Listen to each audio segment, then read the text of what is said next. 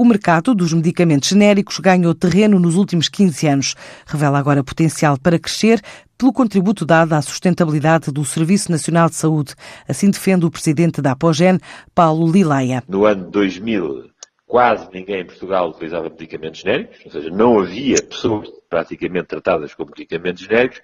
Hoje, cerca de metade das pessoas que consomem medicamentos em Portugal consomem medicamentos genéricos. Entre 2008 e 2015, a poupança gerada por estes medicamentos em Portugal com as primeiras três moléculas foi de 26 milhões de euros. Estes produtos são o maior fornecedor do Estado, no entanto, representam apenas 20% dos encargos com medicamentos no setor. Objetivamente, foram poupados mais de 1.100 milhões de euros entre 2013 e 2010 e depois cerca de 3 mil milhões entre 2011 e 2017. Isso foi, eh, isso foi interessante. E que se podem poupar agora mais 416 milhões entre 2018 e 2020, aproveitar o potencial dos medicamentos genéricos e dos medicamentos biosimilares. Uh, foi contabilizar o que a poupança gerada nos últimos 15 anos, em dois blocos. Um bloco 2003-2010 e outro depois 2010, 2011-2017.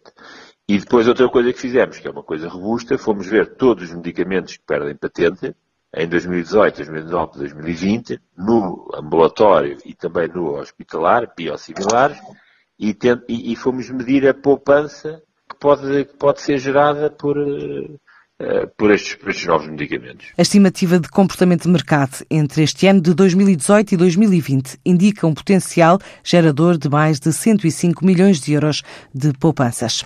Em Portugal existe ainda potencial para o mercado crescer cerca de 30%. E é uma tendência que não é apenas portuguesa. Nos países mais desenvolvidos do mundo, a utilização de medicamentos genéricos e medicamentos biosimilares ainda é superior à utilização em Portugal.